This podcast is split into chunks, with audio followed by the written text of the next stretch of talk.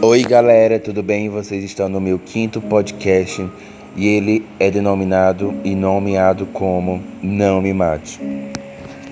Hoje é 16 de janeiro, é uma quinta-feira, exatamente 22h38 no Brasil. Eu estou exatamente em Teresina. Teresina, terra da cajuína, capital do meio norte, Verde Cap, cidade verde, mesopotâmica brasileira, o THE. Exatamente, é a minha cidade natal. Ela foi fundada em 16 de agosto, bem, bem lá atrás, em 1852. É, ela tem uma área de 1.391.981 quilômetros quadrados, é uma área total. E uma estimativa do IBGE do ano de 2018, ela tinha 861 mil habitantes, 442. Isso em 2018, né? Tudo mudou e tudo se modificou.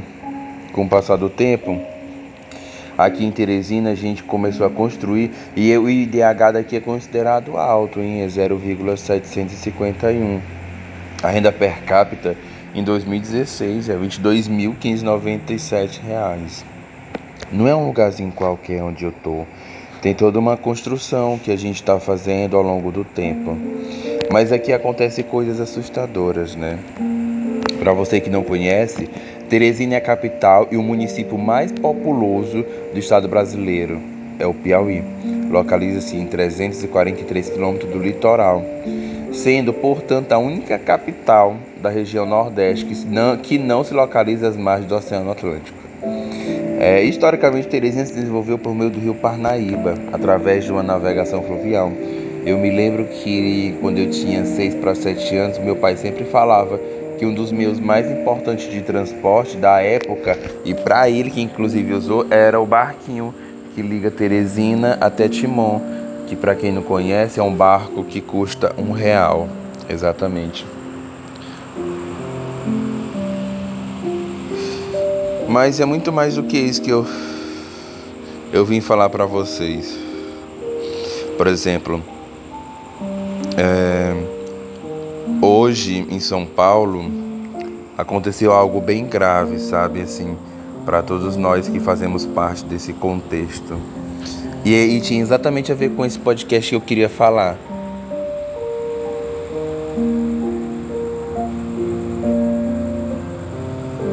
O Raul Santiago, ele postou que uma uma ativista estava sendo agredida pela polícia e tal.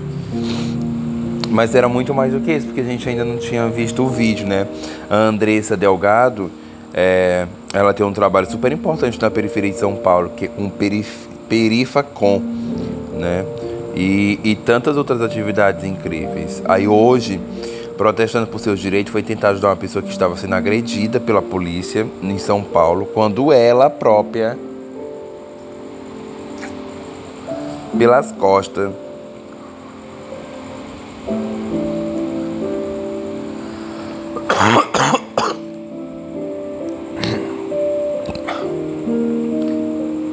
foi covardemente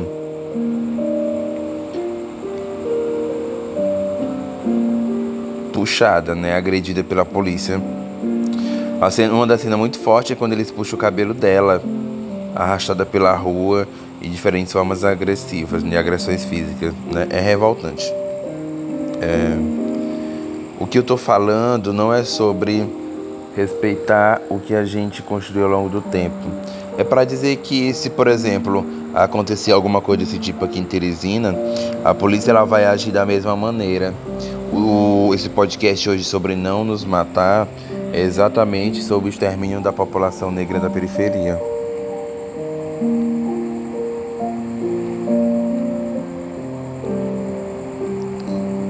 Que é a maior. É Toda vez que um favelado sai para para qualquer luta, né? Ele já sai no estigma de que ou ele vai ser preso ou vai acontecer alguma coisa com ele. E tudo isso faz parte desse extermínio, dessa coisa que a gente tem criado ao longo do tempo. É... O primeiro é pensar esse genocídio enquanto projeto político e de onde vem esse projeto político mais recente. O genocídio da população negra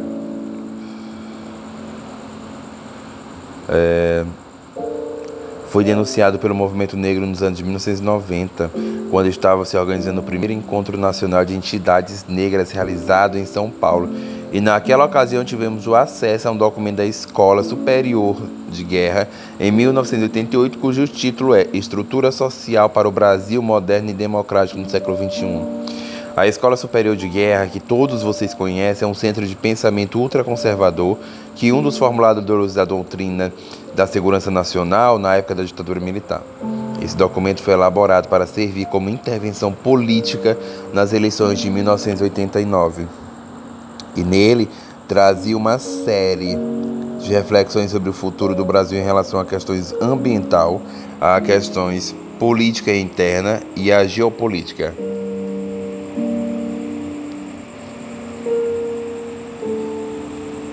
Um desses capítulos desse documento é sobre o problema social.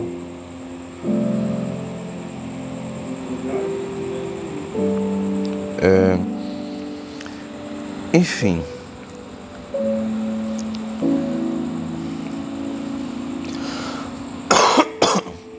As mães desses meninos que estão sendo assassinados, em que, em que situação estão ficando? como elas são tratadas nos IMLs da vida, na hora de reconhecer o corpo, por exemplo, ou ainda quando estes jovens desaparecem sem qualquer notícia. Isso é produto de um processo de exclusão social que passa por uma relação de gênero. A maior parte dos, do que estão morrendo, na verdade, são meninos, homens e negros. Volta a se construir uma situação de vulnerabilidade mais intensa inclusive emocional, para as mulheres que estão envolvidas e que estão próximas a esses meninos.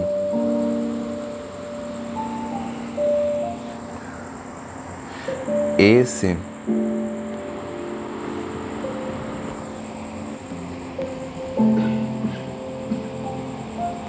Esse é quase o nosso último podcast, né? A gente falou que um dos seria exatamente sobre essa formulação do extermínio da população negra na periferia.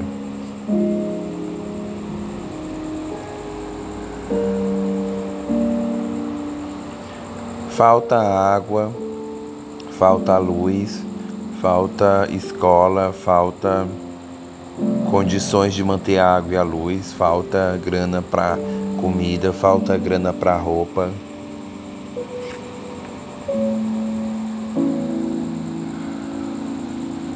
E falta uma oportunidade de entender todo esse processo.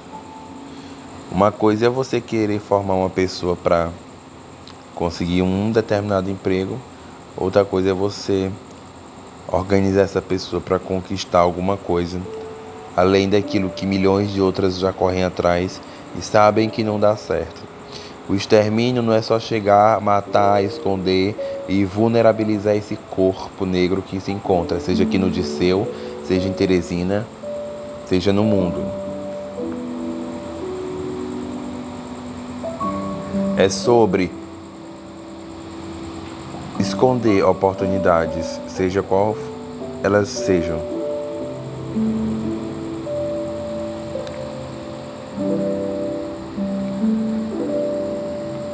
Fazer a população negra entender que a cor não é uma forma de seleção é muito fácil, porque eles já vivem isso diariamente. Mas e o branco, que também já vive, vive isso diariamente?